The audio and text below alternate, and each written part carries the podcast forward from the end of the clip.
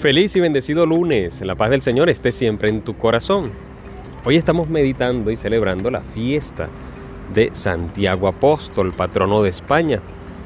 Y en la liturgia del día de hoy vamos a encontrar verdaderas perlas. La primera lectura nos damos cuenta cómo es martirizado Santiago. Es el primero de los apóstoles en ser martirizado.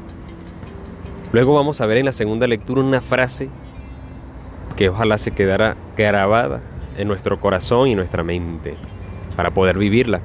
Y es que, dice San Pablo, llevamos este tesoro en vasijas de barro.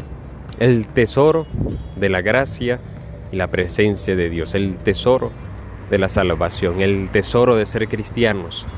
Lo llevamos en vasijas de barro porque somos débiles. Pero es precisamente en esta debilidad donde el Señor se hace fuerte y se manifiesta, se manifiesta su fortaleza.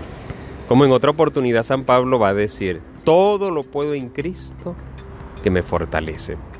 Y en el Evangelio nos damos cuenta esa relación.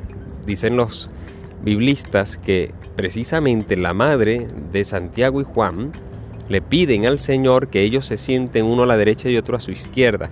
Esa confianza también amerita o da signos de familiaridad. Por lo tanto, es probable que Santiago fuese realmente primo de nuestro amado Jesús, ya conocido, cercano, parte de la familia, ¿no? Parte cercana de nuestro amado Jesús.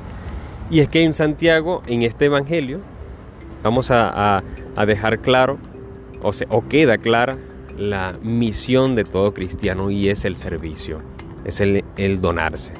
Ojalá Santiago hoy, el apóstol Santiago, nos anime, nos ayude bajo su intercesión a poder servir, a poder estar atentos, dispuestos a los demás, pero sobre todo a vivir esta gran realidad, que somos débiles, pero es el mismo Señor que nos fortalece. No nos alejemos del Señor.